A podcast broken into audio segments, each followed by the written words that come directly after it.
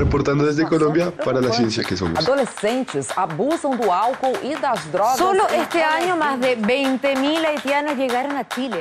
Reportando desde España para la ciencia que somos. La Dirección General de Divulgación de la Ciencia de la UNAM, el Instituto Latinoamericano de la Comunicación Educativa y Radio UNAM presentan La ciencia que somos. Iberoamérica al aire. Iberoamérica al aire.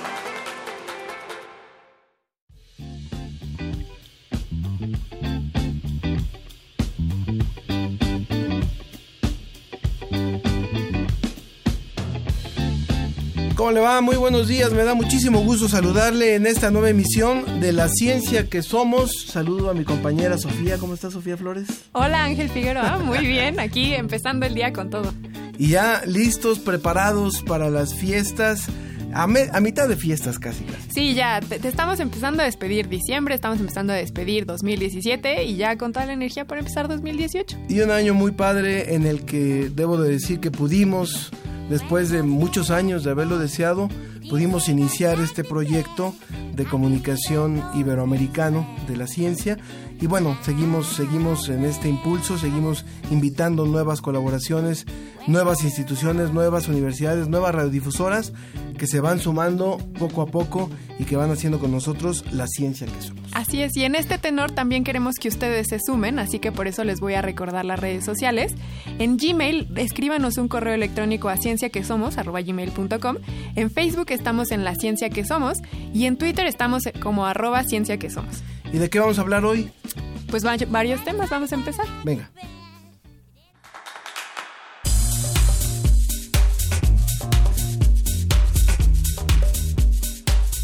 En la mesa de hoy vamos a tocar uno de los temas de la Agenda Ciudadana Iberoamericana. Recuerden que a lo largo de estos programas estuvimos abordando algunos de los temas y esta vez hablamos sobre energía. Para hablar estuvo el doctor José Miguel González Santaló, quien es investigador de la Academia de Ingeniería de México, y también vía remota contamos con la participación del doctor Javier Bustos, quien es jefe de la División de Prospectiva y Política Energética del Ministerio de Energía de Chile. También vamos a recordar una entrevista que tuvimos con la doctora Margot Mena desde Costa Rica. Ella nos habló acerca del contenido y narrativa de grandes reportajes de ciencia, que finalmente es el tema con el que se doctoró allá en Málaga. Así es. También vamos a contar con la participación de Edwin Ramos, quien nos preparó un, person- un reportaje perdón, sobre la Piedra del Sol y su importancia en la cultura de América Latina. Y desde Chile les vamos a presentar una entrevista que tuvimos con el Museo Interactivo Mirador, el cual es pionero en el ámbito de la ciencia. La ciencia que somos. Iberoamérica al aire.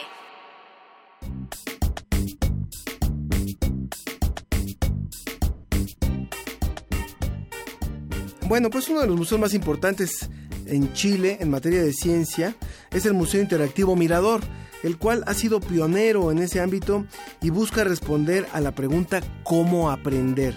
En nuestra entrevista tuvimos a la directora ejecutiva Orieta Rojas. Ella nos, platicó acerca de la dinámica y logros que ha tenido este museo. Vamos a escucharla.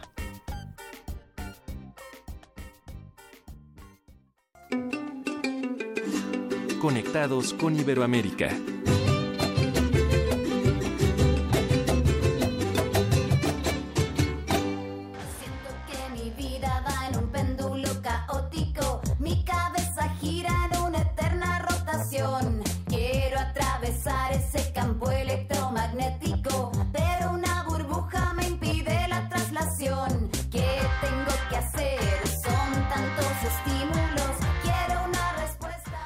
Yo quiero pedirle, quiero pedirle a nuestra invitada telefónica, a Orieta Rojas, que nos cuente, ella es directora ejecutiva del Museo Interactivo Mirador de Chile, que nos cuente cuál es la canción que estamos escuchando. Hola. eh, Hola. La canción que estamos escuchando se llama Péndulo Caótico ¿Y de quién es? y eh, es una canción, sí, de, de un grupo que se llama 31 Minutos. ¿Cómo no? Que son eh, que geniales. en Chile son especialistas, sí, y son dirigidos a niños y jóvenes. Y ellos accedieron a hacernos esta canción cuando el museo, el MIM, cumplió 15 años. Vamos a escuchar otro poquito, Sí, Orieta, sí, sí. por favor. Sí, sí. Seas estática, estímulos. Abre tu cabeza, abre tu corazón. Sube la palanca. Aprieta ese botón. Gira la perilla. Enciende tu motor. Me puedo imaginar a Calcetín con Rombosman, este subiendo la palanca o a, a otro de los personajes de 31 Bodoque. minutos. sí, Juan Carlos no. Bodoque. O al reportero, ¿cómo se llama el reportero? Juan, eh, el perro. Ya me estoy tratando de acordar. no Bueno, puede pero ser. genial de los de 31 minutos y genial que hayan accedido hace dos años justamente, Orieta, cuando ustedes cumplieron en el 2015, cumplieron 15 años como Museo Interactivo del Mirador de Ciencia allá en Chile. Saludos hasta allá, eh, Así Orieta. Bueno, cuéntanos un poquito, eh, Orieta, tú eres directora ejecutiva desde el, desde el 2004, es decir, casi desde el inicio de este museo de... de- No, no, no, desde el 2014. Ah, desde Yo el nací en 2014. Ah, ok, muy bien. Y cuéntanos un poco cuál ha sido eh, la historia de este, de este museo, ya después de 17 años de estar establecido ahí en Chile, con este objetivo que tenemos todos de comunicar la ciencia, pero ustedes lo han hecho de forma muy particular. Cuéntanos, por favor. Bueno, efectivamente el MIM se inaugura en el año 2000 y surge con, em, con la intención de constituirse un espacio referente acá en el país para los niños, los jóvenes, los escolares, eh, de acercar el, la ciencia a las personas de manera sencilla, simple y sobre todo muy entretenida. Y en Chile no había un espacio como este. El MIM es un museo que está inserto en dos hectáreas de parque y un edificio de 7.000 metros cuadrados hoy día, un complejo con otros edificios y que eh, se constituye así como por primera vez una, una propuesta eh, esta naturaleza en el país. Y bueno, con los años va evolucionando, van cambiando sus salas, básicamente sosteniendo una propuesta donde el que viene al MIM viene a tocarlo todo, a investigar, a explorar, porque acá la, la cualidad principal es que eh, son módulos interactivos. Ok, para O que sea, los niños, eh, los los usuarios estén, Exactamente, o sea, los- interactúen. exactamente, interactúen. Los módulos, que son unas como artefactos, le llamamos módulos nosotros, eh, muestran o exhiben fenómenos o contenidos de la ciencia donde a través de la interacción y donde las personas juegan, por decirlo así, de manera entretenida, van descubriendo estos principios, estos contenidos de una manera mucho más fácil, sencilla que lo que na- naturalmente o comúnmente se pasa en los colegios o en las aulas. Ahora, Orieta, eh, la- ¿sí? Dime. Ah, eh, bueno, No, no, pues, en- durante tu gestión se inauguraron dos salas, la de arte y ciencia y la de neurozona. Cuéntanos un poco, justamente en esto que nos estás platicando del tema de tocar e interactuar, estas salas de qué Sí. van y cómo es que los usuarios interactúan con ellas.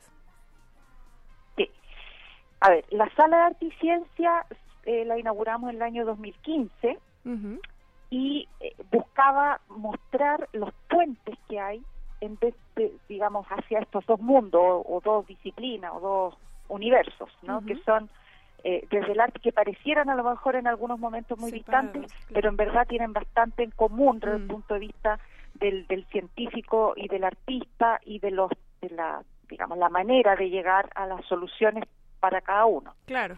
Eh, es una sala bastante bella que está al inicio, a la entrada del museo. Y el año, eh, y este año, ahora en octubre, inauguramos recientemente la sala basada en este contenido de neurociencia que se llama la Neurozona y que básicamente busca responder la gran pregunta de cómo aprendemos desde la neurociencia. Entonces es un recorrido eh, desde lo más particular a lo más general o lo más pequeño, por decirlo así, de lo micro, la neurona, La neurona, hasta los aprendizajes más, más complejos, exactos, del lenguaje y, y más, La cognición, más el elaborado, cognitivo. digamos. Exactamente, pero también los procesos que intervienen y en el fondo nos pone como el aprendizaje animal, en el sentido que el cerebro tiene una historia filogenética, desde el Ah, organismo buenísimo. más primitivo, más básico, hasta el cerebro humano, el más complejo, Mm. pero también muestra la historia ontogenética, o sea, cómo es la evolución desde el- un, un cerebro de un bebé, de una guagua, como decimos en Ah. Chile, hasta... eh, Claro, y hasta el, el, eh, el cerebro en la vejez y cómo sorprendentemente incluso seguimos pudiendo hacer asociaciones nuevas hasta el último día de nuestra vida, si es que nos ejercitamos para ello. Entonces la sala toda recorre con, de la misma metodología, de manera interactiva, de, de manera lúdica, y donde todo se puede explorar de manera autónoma, Mm. se llega a estos diferentes contenidos. Haciendo Si un me, me recuento. permite, me gustaría añadir, ¿Sí? por favor. Adelante. Sí. no, no, que en estos años, una- y, y, y después contarte lo que viene para, para principio del próximo año, eh, durante estos años el MIN también fue evolucionando respecto de su propuesta, porque inicialmente, y eso se mantiene, en lo interactivo y lo lúdico, hoy día con mayor fuerza está reforzado el aspecto de la autonomía en la exploración. Mm. Eh, y esto es una característica que hemos ido desarrollando, a, en- digamos, a la luz de el, el desarrollo de las tecnologías, de la del acceso de los niños y jóvenes hoy día a la información que está en todas partes y por lo tanto el gran desafío no es mediar contenidos a través de personas que enseñen entre comillas. Claro, sino que Ah, sean independientes. desde un espacio exactamente o sea como eh, un espacio de educación no formal que es lo que se plantea este museo que es complementario a la educación formal en las escuelas en el MIN una de las características es la libertad de la exploración. Entonces lo que media entre el contenido científico y la persona es el módulo y es a través del módulo o de este artefacto que las personas llegan al contenido a través de esta interacción que hacen de manera lúdica Ahora, eh, y haciendo bueno, un estas dos recuento, nuevas salas están hechas en esta línea. Sí, haciendo un recuento de las diferentes salas que ustedes tienen, entonces está Neurozona, una que le llaman Ciudadela,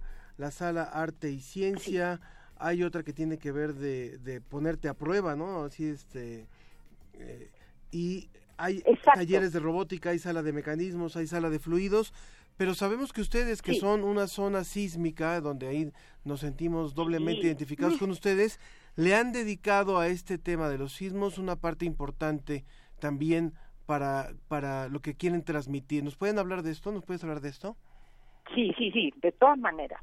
Efectivamente, hay diversas salas donde están como los temas más también de, de- de- de fenómenos o de las ciencias más puras como la física y electromagnetismo y eso como tú bien dices, pero también tenemos esta sala tierra que es la que yo creo que tú haces mención. Y en la sala tierra lo que nosotros mostramos es el fenómeno o los fenómenos asociados a nuestra geología, que tienen que ver con algo tan característico nuestro que son los volcanes, las erupciones y los temblores o terremotos. Y tenemos distintos módulos y uno en particular es una simulación de un terremoto eh, de grado 8, 8 y algo. Wow, como Eh, sí, como lo que nosotros, bueno, ustedes también tuvieron también el 7 de, desafortunadamente una de experiencia hace poco, Sí. exacto.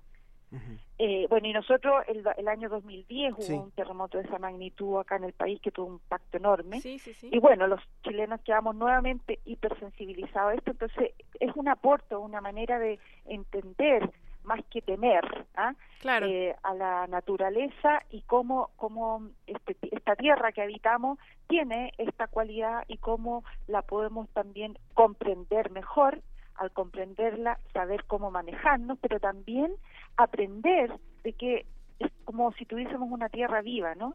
y que están en el movimiento y cómo, cómo, por qué ocurre este movimiento que se nos mueve literalmente el piso. Entonces, desde una experiencia que es bastante interesante, incluso decimos que para los que le tienen miedo a los temblores es muy bueno porque uno Sí. le va perdiendo el miedo si se repite, Eh, pero claro, pero avanza en la comprensión de una cosa que es tan eh, cercana a los chilenos, pero también tan este, a veces incomprensible, que es que la tierra se te mueve a los pies. Claro, sí. Bien.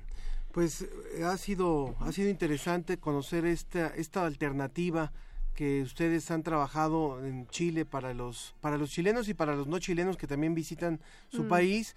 Eh, ¿Cuáles son los proyectos entonces a futuro más eh, relevantes que quiere que, que tiene el museo.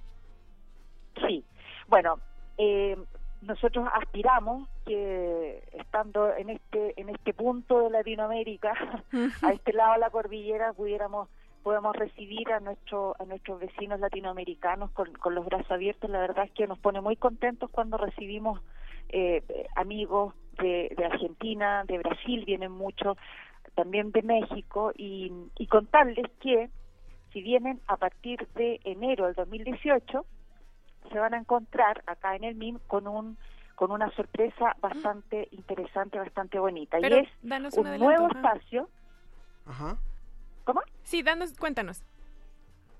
Sí, sí, es un nuevo espacio que es un edificio eh, aledaño al edificio principal que estaba deshabitado y va a estar hoy día habitado con espacio universo y que eh, tiene que ver con un espacio dedicado a la astronomía que hoy día es un tema, un ámbito que Chile está eh, cada vez más este, protagonista en esto por sus cielos, por la observación desde la Tierra y son 700 metros cuadrados de exhibición dedicados exclusivamente al tema de la astronomía, tanto a lo que conocemos del universo hoy como a cómo se observa o cómo se conoce el universo desde la Tierra. Y ahí abordamos eh, la luz como herramienta de observación, los telescopios, los cielos, la contaminación lumínica, etcétera. Y en el en el capítulo 1, digamos que el que te mencioné, mencionamos desde eh, la historia del universo, el Big Bang, hasta el nacimiento de estrellas, las galaxias, etcétera. Entonces el universo, el un universo a partir del 2018 también con presencia en este museo interactivo. Así es, un Ahora- mega mega espacio, porque realmente eh, equivale como a tres salas, al tamaño de tres salas. En un minuto, en, muy brevemente, solamente eh, eh, Orieta Rojas, directora ejecutiva del Museo Interactivo Mirador, dinos por favor en qué consiste la actividad del museo de noche, porque ustedes también han tenido un, un trabajo importante para que los visitantes vayan en la noche al museo. Sí, esa es una iniciativa que por ahora la tenemos, este, eh, la hacemos- realizamos cuatro veces en el año Ah. y la tenemos, eh, sí, eh, la, sí, hay un tema ahí de, de posibilidades de hacerlo. Aspiramos a poder abrirlo más a futuro, pero esto tiene es abierto a básicamente a personas que hacen estudios vespertinos, que no pueden venir en otro horario al museo y tienen un ingreso gratuito luego de hacer una reserva. Son básicamente hacia destinados a instituciones con estudiantes, más bien ya jóvenes adultos, de estudios vespertinos que puedan acceder y que además vengan de sectores de mayor vulnerabilidad y tengan un acceso gratuito al museo cuatro veces al año de noche. Muy bien. buenísimo, muy bien. buenísimo. Pues muchas gracias por esta participación, Orieta. Ojalá todos tuviéramos la oportunidad de ir porque el museo suena muy amigable súper rico en contenidos y esta estrategia de interactuar con los con los objetos es siempre muy enriquecedora. Eh, Orieta Rojas, eh, directora ejecutiva del Museo Interactivo Mirador en Chile, te agradecemos mucho la participación aquí en La Ciencia que Somos. Muchas muchas gracias a ustedes por darnos este espacio y están absolutamente y cordialmente invitados a, a visitar. Ah, conste. ¿eh? El próximo viernes transmitimos desde allá, ¿eh? ya. Muchas gracias, Orieta. Muchas gracias. A Muchas ti. gracias, hasta Gracias, luego. adiós.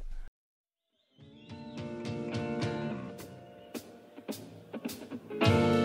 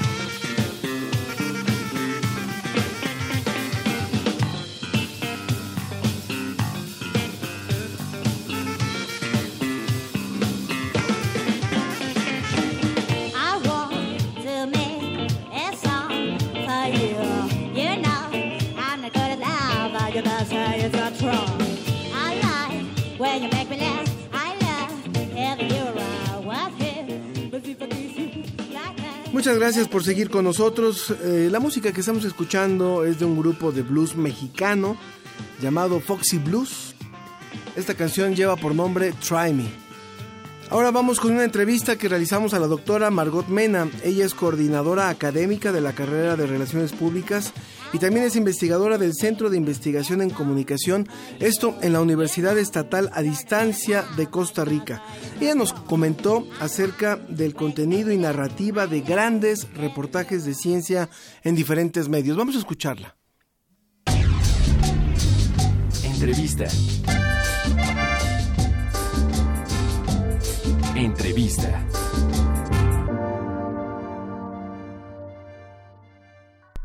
Pues ahora nos vamos hasta Costa Rica, en donde la doctora Margot Mena, eh, quien es eh, responsable de académica de la carrera de Relaciones Públicas e investigadora del Centro de Investigación en Comunicación y que ha trabajado también, por supuesto, en el tema de la comunicación de la ciencia, colabora con nosotros hoy, Margot. Me da mucho gusto saludarte. ¿Cómo estás?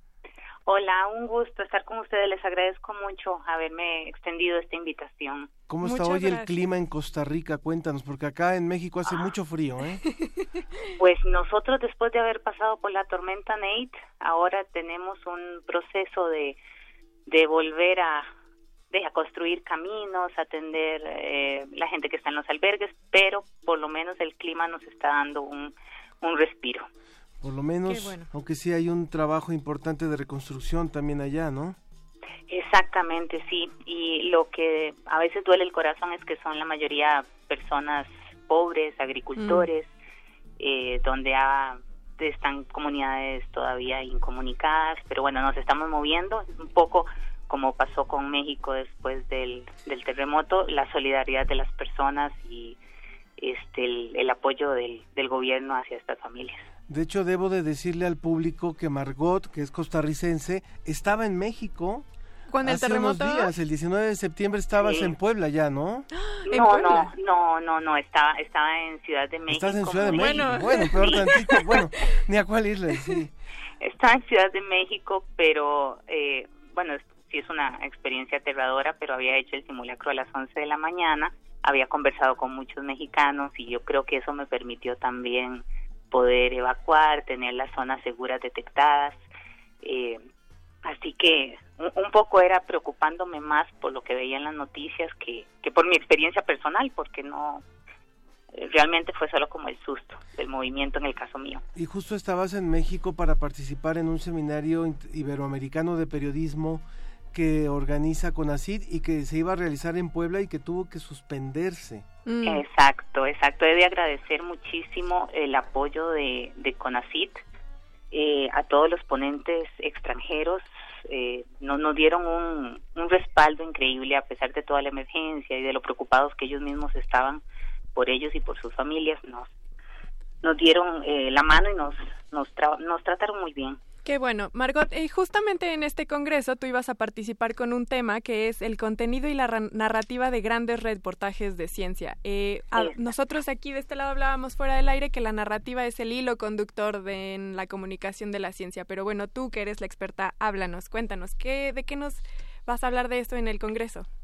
Sí, este, el, plan era compartir algunos resultados de mi tesis doctoral que la realicé en la Universidad de Málaga, España, y que también tuve el apoyo del Centro de Investigación en Comunicación de la Universidad de Costa Rica.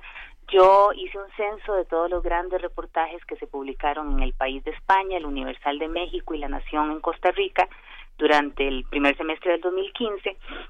Y a partir de este análisis, que tiene muchísimas eh, categorías, eh, empecé a establecer cuáles eran los posibles eh, focos de innovar dentro del periodismo científico, cómo se estaban contando las historias, un poco pasar de lo informativo a lo interpretativo, no considerar un poco más adjetivos, anécdotas, figuras literarias, recuerdos, semblanzas dentro del periodismo científico y esta comparación eh, es el centro de esta investigación que realicé.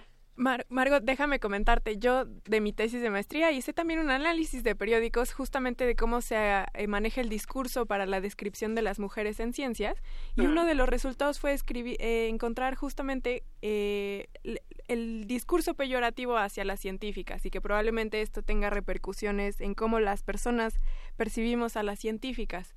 Probablemente tú encontraste también un resultado interesante. Sí, exactamente. Yo uno de los de los focos, por supuesto, era considerar la presencia de voceras expertas y la otra era de actores sociales eh, femeninas, ¿verdad? Cuánto el texto está abierto no solo a expertas, sino a personas que sean beneficiarias o testigos de, de, los procesos dentro de, dentro de la ciencia. Y sí, por supuesto, eh, la cantidad, por darte un ejemplo, el 79% de los voceros fueron hombres, y solo el 21% eh, mujeres. Esto estuvo mucho más eh, fuerte en el país de España, que subió hasta un 81% en hombres, eh, la Nación de Costa Rica casi un 75% en hombres y el Universal casi un 81% en hombres. Pero también cambiaba la forma, los apelativos, cómo, se presenta. Claro. Exacto, cómo se presenta. ¿Cuántas veces se dice investigador o investigadora? ¿Cuántas son especialistas? ¿Cuántos son directoras? Y ahí eh, también hay mm, mucha brecha. Mm muchísima brecha, eh, porque incluso donde nosotros vemos expertos o expertas, bueno, ya les comenté que hay mucha brecha, pero cuando ya hablamos de cargos de autoridad, todavía es muchísimo más. Por ejemplo, eh, director, en varios hay más de 37 menciones, mientras que directora son 13 menciones. Para darles uno de los ejemplos, es una tabla muy grande porque apelativos hay diferentes, incluso de acuerdo al estilo del periódico y el estilo de los y las periodistas que, que hicieron los reportajes.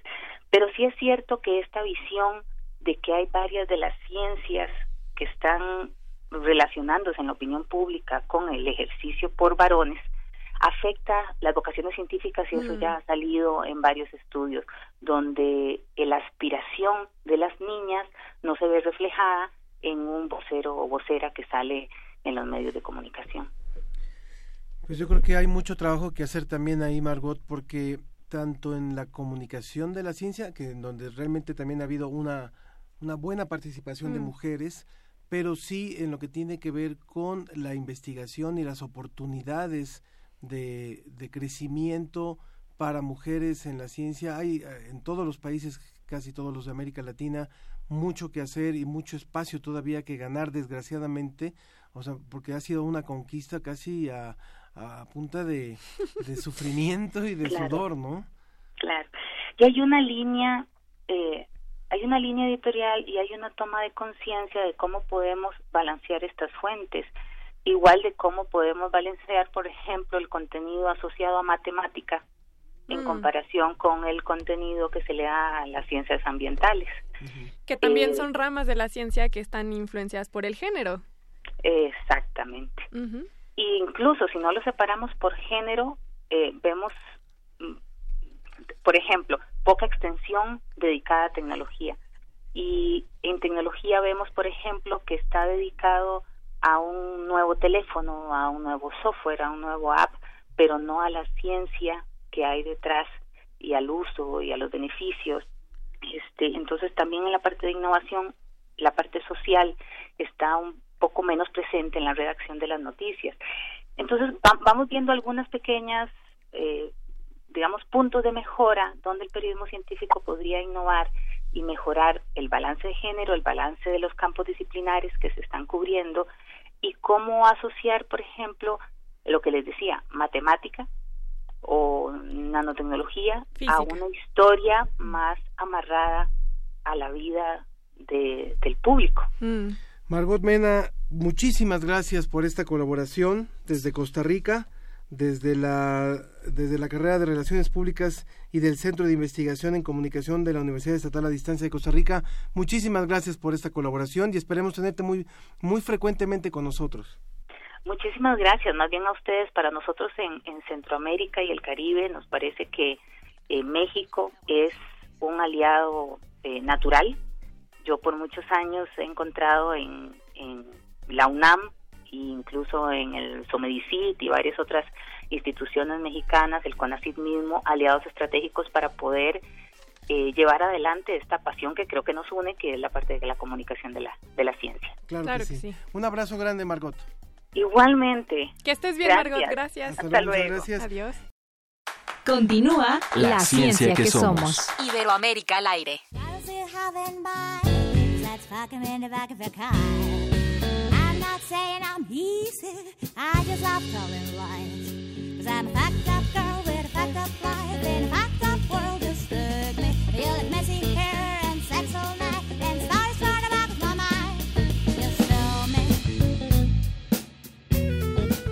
Acabamos de escuchar también a Foxy Blues como en la canción anterior Try Me, pero esta vez la canción tiene por título Whore.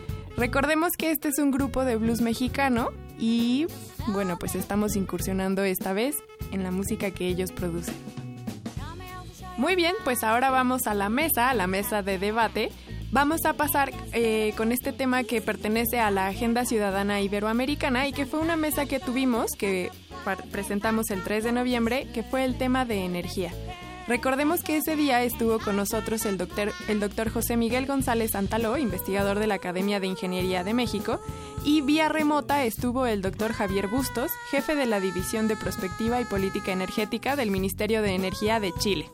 En esta charla mencionamos lo más importante sobre el tema de energía, políticas públicas y energías renovables y les dimos varios toques que nos parecieron interesantes. Hablamos no solo de la energía que utilizamos en nuestras casas, sino también las energías que utilizamos, por ejemplo, en el transporte público y cuáles son las estrategias que se están ya comenzando a emplear para movernos hacia las energías sustentables, pero también cómo esto tiene que ser importante para las políticas públicas. Entonces vamos a escucharla. Agenda Ciudadana en Iberoamérica. Agenda Ciudadana en Iberoamérica.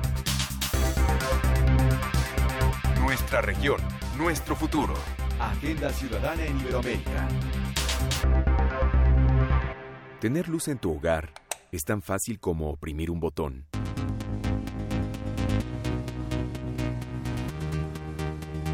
En Iberoamérica, más de 30 millones de personas carecen de electricidad. Además, los recursos energéticos fósiles se están agotando. El abasto de gas, gasolina y diésel se dificulta y el uso de estos combustibles contamina nuestro ambiente, lo que agrava el cambio climático.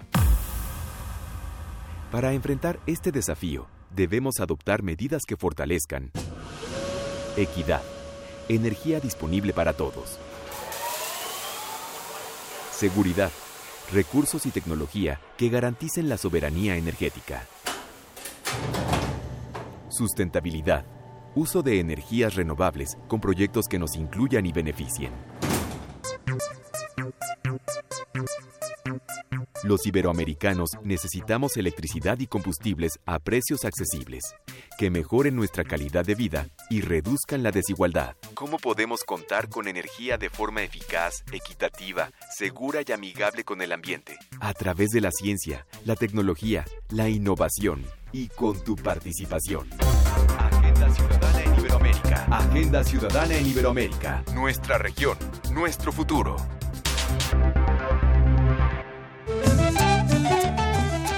Sobre la mesa.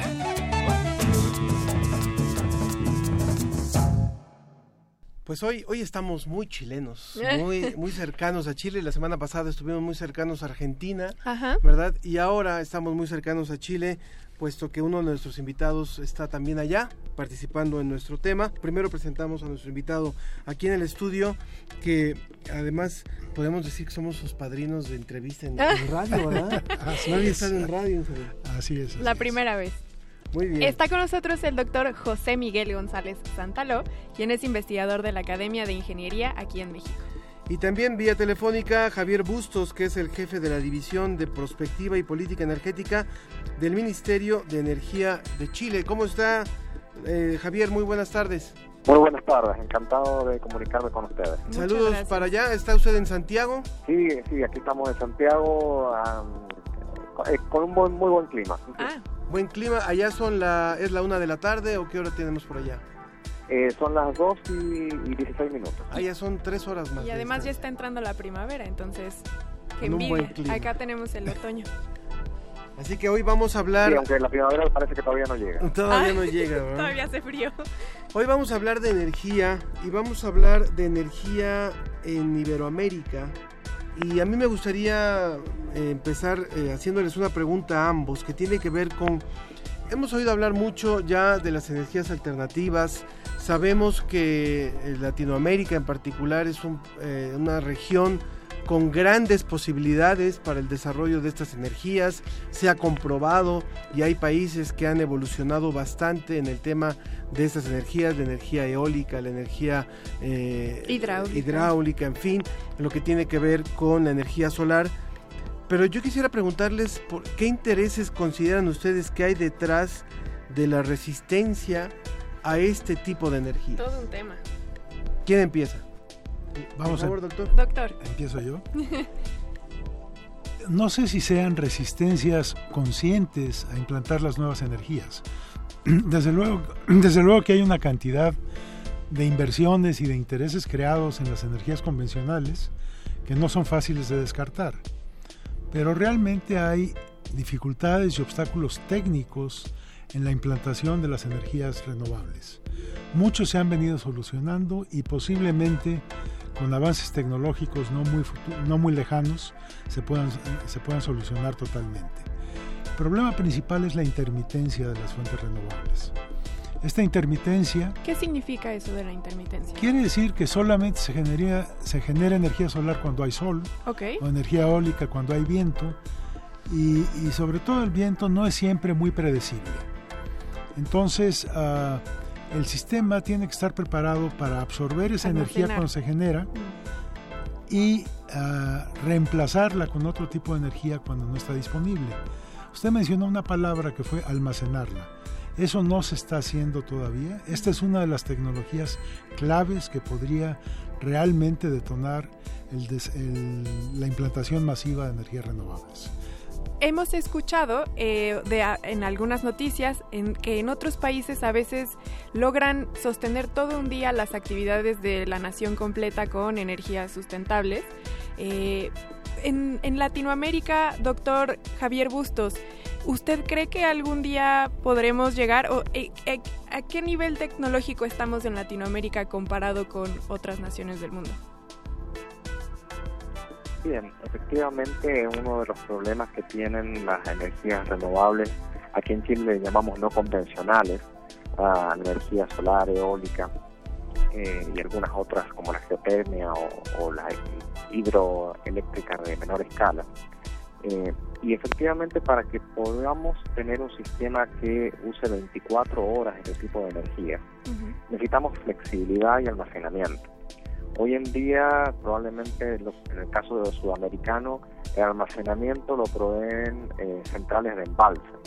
Eh, por lo tanto, de esa manera es posible tener un día probablemente totalmente renovable, eh, pero hay que tener también en cuenta que no siempre están disponibles los embalses cuando hay escasez hídrica y con el cambio climático esto puede cambiar de manera muy importante.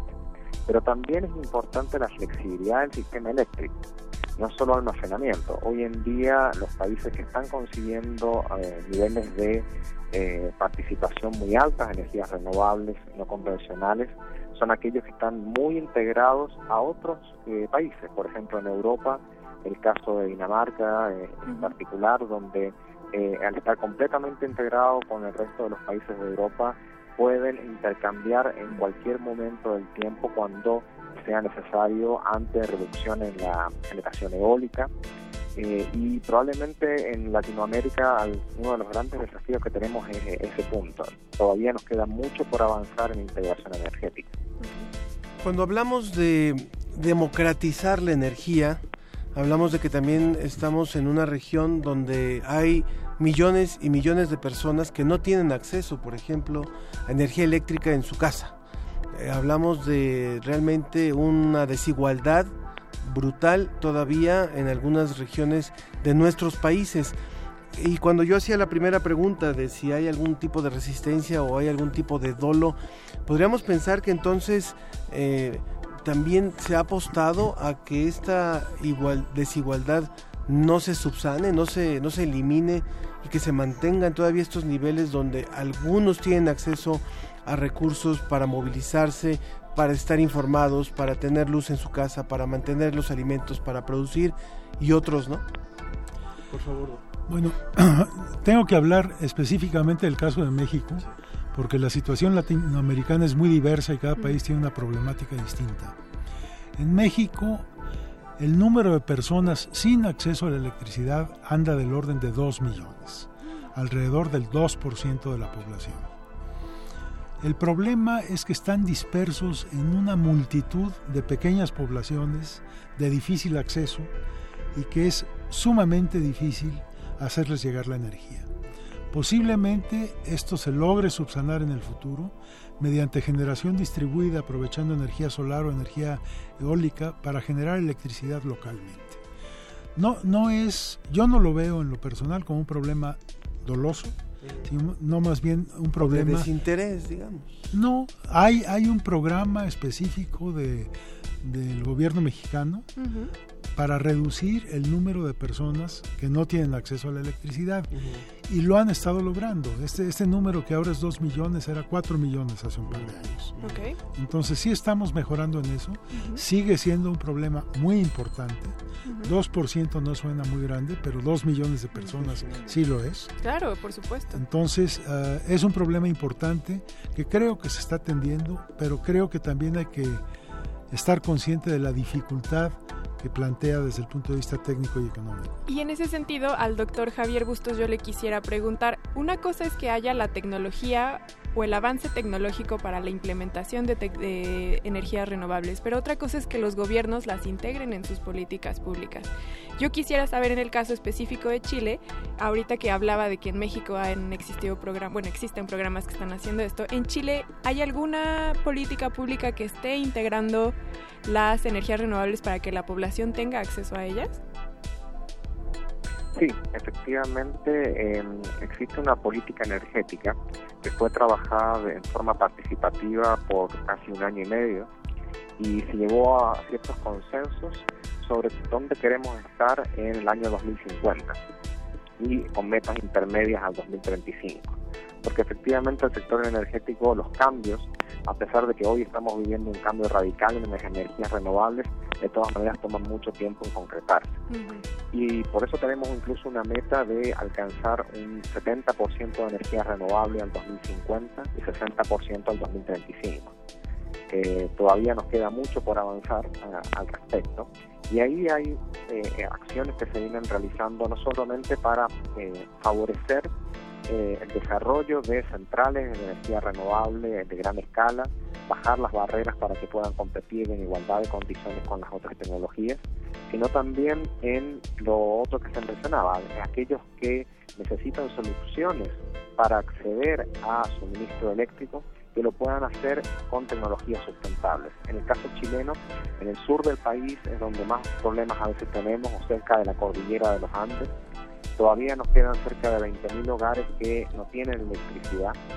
Y, lo que queremos es, eh, a través de distintos programas del sector público, no solamente del Ministerio de Energía, sino también de otros ministerios, es que las soluciones que vengan a, acompañar a estas familias sean ya con energías sustentables, con energías limpias y no en base a diésel como, como se hacía antes. Estamos en una zona, y creo que de sobra decirlo, con altos riesgos por fenómenos naturales. Sabemos que hay es una zona que sufre inundaciones, que sufre huracanes, que sufre sismos y en esos casos la, infraestructura energética también se ve comprometida, se ve eh, dañada. ¿Ayuda el tener energías de este tipo para contrarrestar también fenómenos como esos, doctor?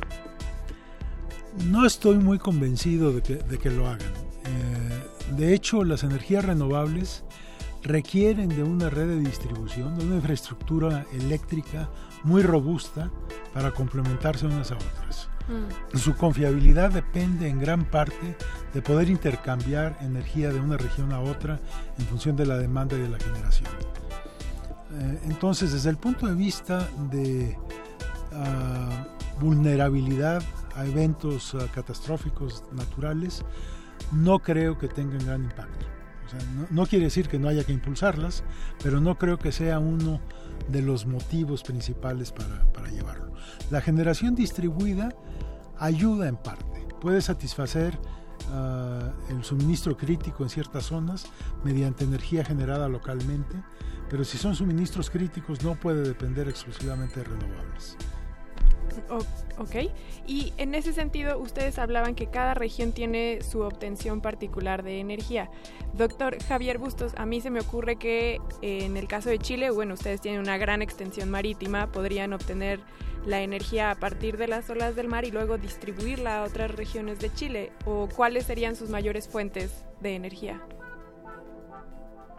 Eh, en este momento la mayor fuente de energía renovable que tiene Chile es la energía solar.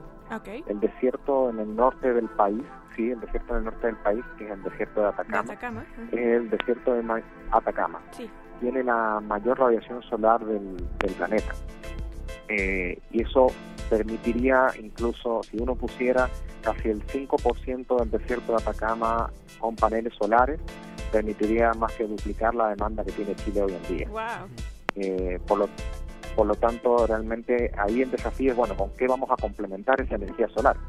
Eh, o la complementamos interconectándonos con nuestros vecinos, con Perú, con Argentina, okay. o eh, tenemos que complementarla con otras fuentes, eh, como por ejemplo la hidroeléctrica en el centro y sur del país. Pero ahí hay que desarrollar, y en eso estamos, eh, suficientes redes de transmisión eléctrica para que el sistema sea robusto, como mencionaba el doctor recién. Eh, la dificultad que tiene Chile es que Chile no tiene combustibles fósiles prácticamente. Eh, el 95 o el 93% de los combustibles en Chile son importados. Por lo tanto, para nosotros es fundamental en términos de resiliencia avanzar en combustibles eh, y, o energía que sea eh, que sea local, que nos dé eh, soberanía energética y por eso que para nosotros es tan importante las energías renovables. Las energías marinas son, se ven a futuro, pero todavía hoy en día no hemos encontrado más que pilotos. El, el gobierno está financiando un centro de investigación de energías marinas internacional eh, para ver si en el futuro podemos aprovecharlas, pero aún no, no son comercialmente viables. Okay. Okay. Muy bien. Pues, ¿qué les parece que vayamos a un poquito de música? Un poquito de música, si les parece, y regresamos a un corte musical que vamos a escuchar. Vamos a escuchar de Monsieur Periné, Cempasúchil. Y seguimos.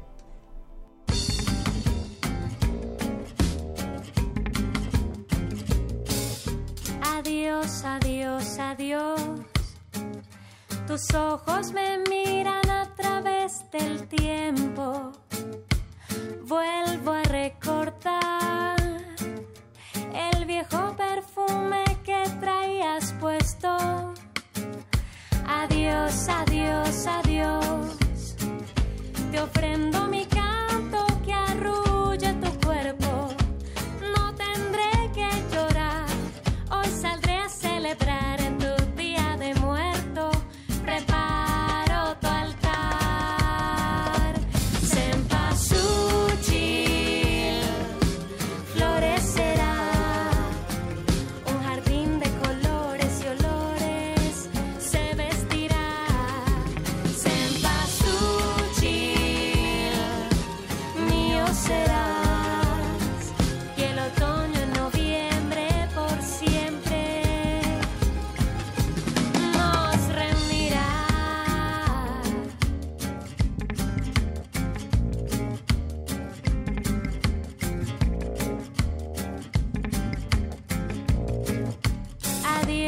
Adiós, adiós,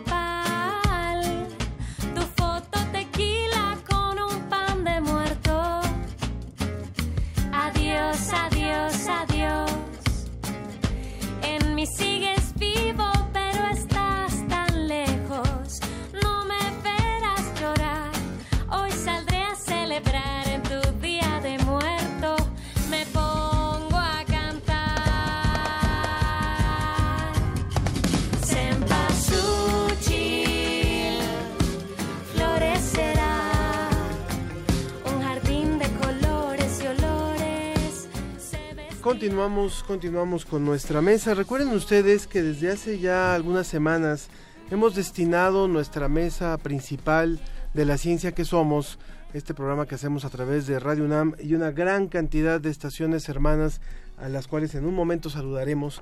Pero justo hemos dedicado nuestra mesa principalmente a los temas de una consulta pública que se está haciendo en México, que es la Agenda Iberoamericana de Ciencia, Tecnología e Innovación y que actualmente se está haciendo en México, después se irá haciendo en otros países de la región. Entonces, si usted quiere más información sobre esto, puede entrar a la página de agendaiberoamericana.org diagonal México, ver los ocho retos, los ocho temas en donde puede participar y ahí hay un sistema de votación muy sencillo donde en cada uno de estos, estos temas hay tres eh, retos planteados y usted puede eh, ponerlos en orden de importancia según su criterio. Uno de esos temas es obviamente el de energía y es un tema fundamental para toda Iberoamérica, es, un tema fundamental para el desarrollo de nuestros países y para poder evolucionar como, como naciones. Y son temas también en donde la ciencia está trabajando muchísimo. Vale la pena recordar que en el caso mexicano, por lo menos, hay varios institutos, varios centros de investigación a lo largo del país haciendo justamente eso, investigación sobre mejores formas de optimizar la energía, mejores formas de generar nuevas, nuevas maneras de energía y no, se diga también en otros países como es el caso chileno, ya nos lo contaba el doctor Bustos, de, eh, de cómo eh, aprovechar recursos como el sol, recursos como el viento para la generación de energía pero no solamente eso. Sí, eh, recuerden que en nuestras redes sociales nos pueden escribir sobre el tema, díganos ustedes sus opiniones, acuérdense que en Facebook estamos como La Ciencia que Somos y en Twitter estamos como arroba Ciencia que Somos. Y si usted nos acaba de sintonizar, le quiero decir que está con nosotros el doctor José Miguel González Santaló, investigador de la Academia de Ingeniería de México, y vía telefónica está el doctor Javier Bustos, jefe de la División de Prospectiva y Política Energética del Ministerio de Energía de, en Chile y con ellos estamos conversando sobre este tema. Sí, antes del corte musical estábamos hablando de las características particulares que tiene Chile y cómo esto puede beneficiar a sus distintas fuentes de energía. En el caso de México, doctor José Miguel, cuéntenos ¿Hay, ¿Existe alguna descripción del territorio mexicano para entonces poder obtener mejor o optimizar la obtención de energía? Sí, efectivamente. México tiene una situación muy distinta de Chile. México sí tiene algunos recursos en combustibles fósiles, aunque no tantos como se contemplaba hace unos años. La Secretaría de Energía ha generado unos mapas donde se cuantifica el recurso renovable a todo lo ancho y largo del país. Hay mapas donde nos dicen cuál es la intensidad de radiación solar en cada zona, mapas que nos dicen cuál es la intensidad del viento en cada zona y estos se generaron como un apoyo para las empresas que pudieran estar interesadas en invertir en el país. Así como en el norte de, Chile está el desierto con la mayor radiación solar, en México la zona noroeste, alrededor de Sonora y el desierto de Sonora, es la zona con mayor incidencia solar. La energía eólica, la más conocida es la que está en Chiapas, en, la Ventosa, pero también hay ah, zonas muy importantes en Tamaulipas, en Zacatecas, en Baja California. Entonces estos recursos están cuantificados, se puede acceder a estos mapas a través de la página de la Secretaría de Energía del país y, conocer cuál es el recurso y su disponibilidad. Yo le preguntaría al doctor Bustos, doctor, en las nuevas generaciones de, chicos que están entrando a las carreras, que están estudiando ingeniería, que están estudiando diferentes eh, licenciaturas. ¿Qué tanto interés hay de, dedicarse al tema de, la, de las energías renovables? Bueno, ha, ido creciendo en el tiempo, pero en realidad todavía falta un poco y nos hemos tenido ciertos problemas incluso en el corto plazo para eh, que existan suficientes profesionales y técnicos eh, que trabajen en el sector de energía. Incluso eh, Chile en los últimos tres años ha tenido un boom en cuanto a energías renovables, de manera que el primer sector en inversión eh, por tercer año consecutivo es el sector energético por encima del minero, que es el tradicional eh, sector más importante en inversión. Y esto ha sido tan rápido que no ha habido suficiente capital humano y se ha tenido que traer especialistas de otros países. Eh, por eso es que también ha empezado paulatinamente un mayor eh, interés por involucrarse en eh, carreras relacionadas con energía, con la sustentabilidad energética, pero todavía nos queda una brecha que tenemos que saldar y por eso como Ministerio de Energía por primera vez estamos teniendo un plan de una estrategia de educación energética para formar no solamente el capital humano que necesitamos para el sector, sino también para formar a los ciudadanos en materias de energía, ya sea en temas de eficiencia energética, en temas de conocimientos de las mismas fuentes de energía que no necesariamente todo el mundo maneja y conoce. Ahora, usted tocó un tema que es súper importante. Usted habla de eh, la industria chilena, el tema minero, pero en México tenemos una situación que es un tanto distinto. En México la mayor cantidad de energía empleada se, se destina al transporte. Estábamos ahorita hablando de la energía que llega a las casas, las que permite que la gente haga sus actividades en sus hogares, pero el tema del transporte también involucra eh, pues, la gasolina, el diésel, todos estos eh, energéticos fósiles. ¿Cuál ¿Qué se está haciendo en México para migrar hacia nuevas eh, estrategias sustentables en tema de transporte? Así como los, los planes de desarrollo de renovables en electricidad están bastante consolidados y avanzados, en transporte son apenas incipientes.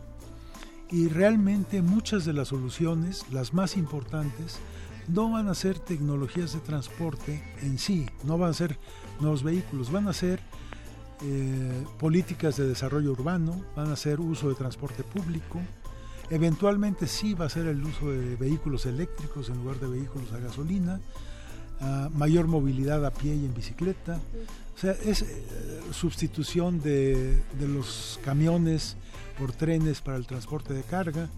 Es, es, un abanico tremendo, son 14 o 15 medidas que se pueden poner y qué bueno que mencionó usted lo de la agenda iberoamericana, porque en el trabajo que se hizo el año pasado, ahí se habla precisamente del sector transporte y se presenta una serie, la serie de medidas y el impacto que podrían tener. Mm. Pero así como la electricidad se se ha sido las fuentes de electricidad han sido reemplazadas, el, el combustóleo, el carbón, por renovables. En el transporte no ha habido un reemplazo realmente importante. Significativo. Ah, se habla algo de biocombustibles, pero son muy pequeños. se habla algo de gas natural, que realmente sigue siendo un combustible fósil, pero no hay una medida realmente de ruptura que pueda reducir el consumo energético en transporte y por consecuencia las emisiones de gases de efecto invernadero en transporte. Hay algunas llamadas del público que nos está escuchando y que participa con nosotros. Eh, al doctor Miguel eh, González le pregunta eh, qué tanto el gobierno de México está comprometido con las energías renovables. ¿Cuál sería eso? no, es, una pregunta Es una pregunta interesante porque depende a quién se la pregunte van a obtener una respuesta distinta. yo, creo que el gobierno de México ha establecido compromisos muy claros en reducciones de gases de efecto invernadero y ha establecido estrategias para impulsar las renovables. Si uno ve el programa de desarrollo del sector eléctrico nacional de aquí al 2031, se habla que para el 2031 el 50% de la generación no de la capacidad, de la generación eléctrica será con energías limpias. Ok, es bastante. Es bastante. No son todas renovables, esas son, eso incluye la nuclear y la cogeneración eficiente, pero cuando menos 40 de ese 50% viene con renovables, que son fundamentalmente hidráulica, solar y eólica. Ok, y eso va mucho en tenor con la siguiente pregunta. Oscar Gallardo nos escribe, nos llama y nos pregunta si si la reforma energética de verdad funciona y si también estrategias que empleamos no solo en México, sino en muchos países del mundo, como es el cambio de horario, si de verdad funcionan. El, cambio de horario tiene un impacto no tanto en el consumo de energía, pero en, el ahorro de la capacidad instalada. Lo que hace el cambio de horario es eh, evitar que las luces se enciendan a las 7 de la noche y entonces podemos generar toda la demanda con, un, con una menor capacidad de generación. Entonces es un ahorro de inversión más que de energía. Sobre la reforma energética, yo creo que es muy temprano para decir si funciona o no funciona. Yo en lo personal creo que no es la única solución que se podría haber dado.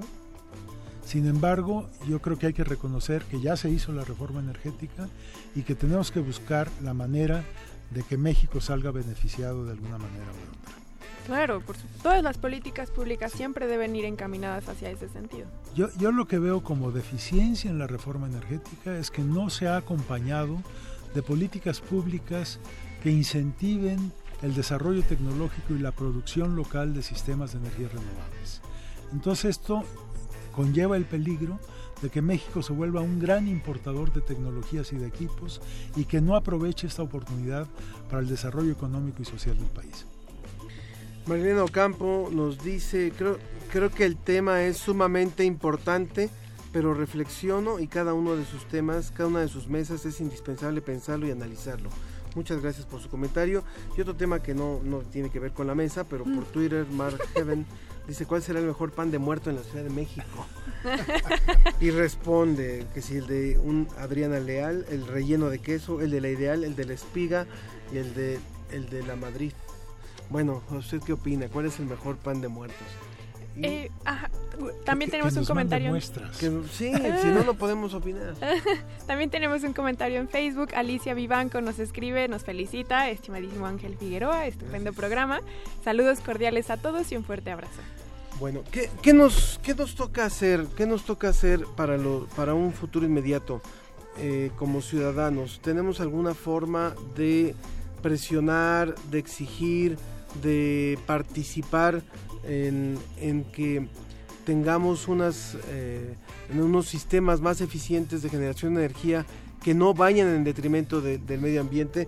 Por favor, doctor Bustos. Sí, de todas maneras, aquí hay un rol que cada vez es más, más fuerte de la sociedad civil. Eh, ya no es solamente las políticas energéticas, ya no, se pueden decidir solamente entre, entre técnicos, entre cuatro paredes, porque requieren políticas energéticas que sean de largo aliento y solamente a través de los acuerdos y los consensos, ya sea de aquellos que les toca participar en la academia, aquellos que les toca participar en el sector privado, pero también en, la sociedad civil, eh, son necesarios para, para avanzar. Eh, no, es posible que con un cambio de gobierno se cambien las prioridades, por lo tanto, por eso es necesario que, todos siempre estén de alguna manera como sociedad civil apuntando y, apuntalando esos objetivos de largo plazo. Y en las decisiones individuales, en las decisiones en el hogar, en, lo que cada uno le toca, de todas maneras, eh, eh, los mayores roles que se pueden otorgar a cada ciudadano son el de usar convenientemente y eficientemente la energía. Eh, ya decía bien el doctor de que con el cambio de hora se ahorra eh, costos, se ahorra inversión eh, y efectivamente eh, la energía es más barata si la usamos de una manera más eficiente. eficiencia energética es productividad económica, es justamente usar la energía de mucha mejor manera, ya sea en los comercios, en los hogares, en las industrias, y probablemente es el gran motor que vamos a tener también para eh, enfrentar el cambio climático, para reducir las emisiones de, de, de gas efecto invernadero, porque las energías renovables ya están siendo de bajo costo, están entrando en el mercado sin subsidios, por lo tanto, eh, por ese lado probablemente ya tengamos un poco solucionado eh, el tema, a pesar de que todavía nos quede mucho por avanzar, pero es en eficiencia energética donde todavía tenemos mucho, mucho más que, seguir actuando con políticas eh, que fomenten y enseñen realmente cómo es el uso, el buen uso de la energía. Claro, y usted, eh, bueno, ya para concluir, eh, doctor José Miguel, usted hablaba que uno de los retos es que debemos nosotros generar nuestra propia tecnología porque corremos el riesgo de importarla. ¿Cuál, ya a manera de conclusión, cuál es el reto de México en la implementación de estas tecnologías renovables? Yo creo que tenemos que fomentar una cultura de innovación y cambiar un poquito la tendencia ultraconservadora de las organizaciones del sector energético. Si uno ve, por ejemplo, las licitaciones para equipos de generación eléctrica, siempre se pide que tengan cierto número de miles de horas en operación probada. Esto desde luego cierra la posibilidad a cualquier innovación. Mm. Ah, desde luego es más fácil en este momento importar tecnologías y equipos que desarrollarlos. Desarrollar un equipo aquí requiere un compromiso a mediano plazo, donde una empresa o varias empresas se comprometan a invertir, pero tengan la certidumbre de que van a poder participar con sus productos en el sector energético. Esto no se ha tomado muy en cuenta en la reforma energética, no hay políticas explícitas para lograr esto y esto está siendo, a mi modo de ver, una gran dificultad eh, en el país. Pues yo quisiera agradecerle a nuestros dos invitados del día de hoy, el doctor José Miguel González Santaló, investigador de la Academia de Ingeniería de México. Y al doctor Javier Bustos, jefe de la División de Prospectiva y Política Energética del Ministerio de Energía de Chile, quien está vía remota. Que han estado con nosotros. Un comentario final, doctor Bustos. Bueno, encantado realmente de participar. Yo creo que eh, es muy bueno que se establezcan estas conversaciones.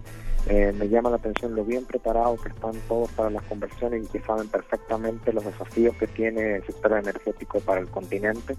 Y yo me alegro mucho realmente que en México estén avanzando eh, en políticas nuevas.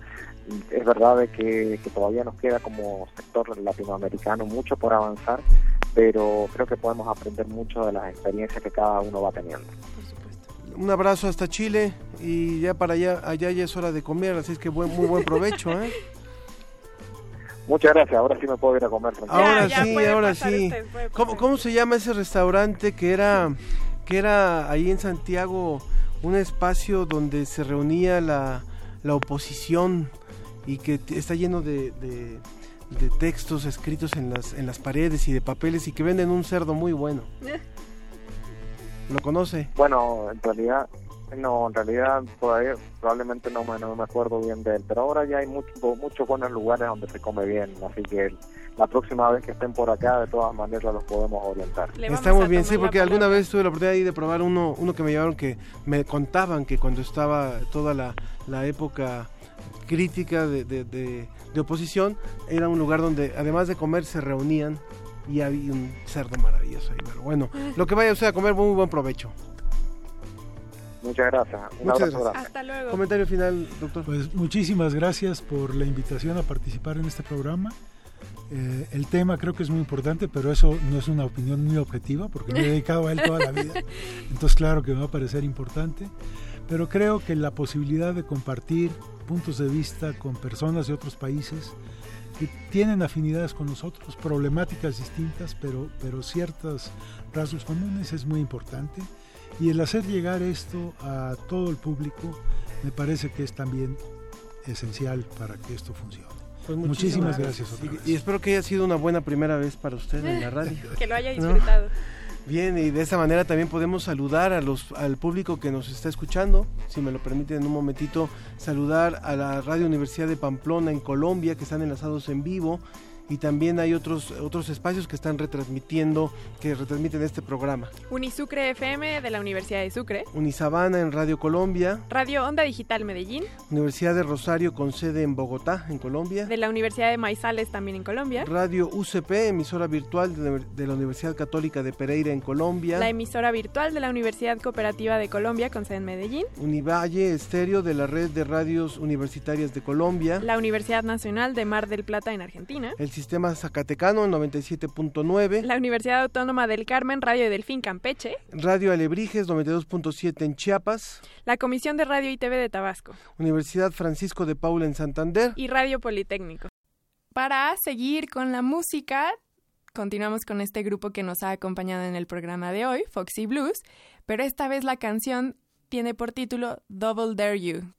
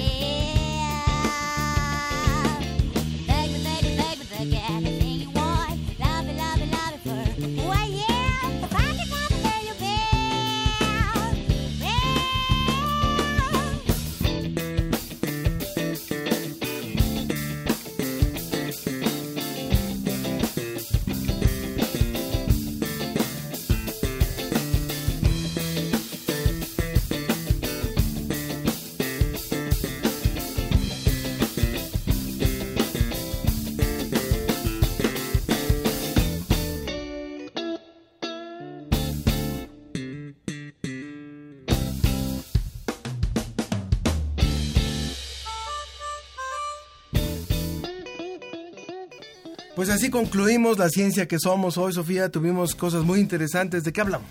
Estuvimos platicando de varios temas. Recuerden que sobre la mesa, en nuestra sección de la mesa, hablamos del tema de energía con dos investigadores, uno mexicano y uno chileno, y discutimos sobre temas de políticas públicas, el alcance que tienen las, los avances tecnológicos y también cómo las personas nos estamos moviendo hacia una energía más sostenible.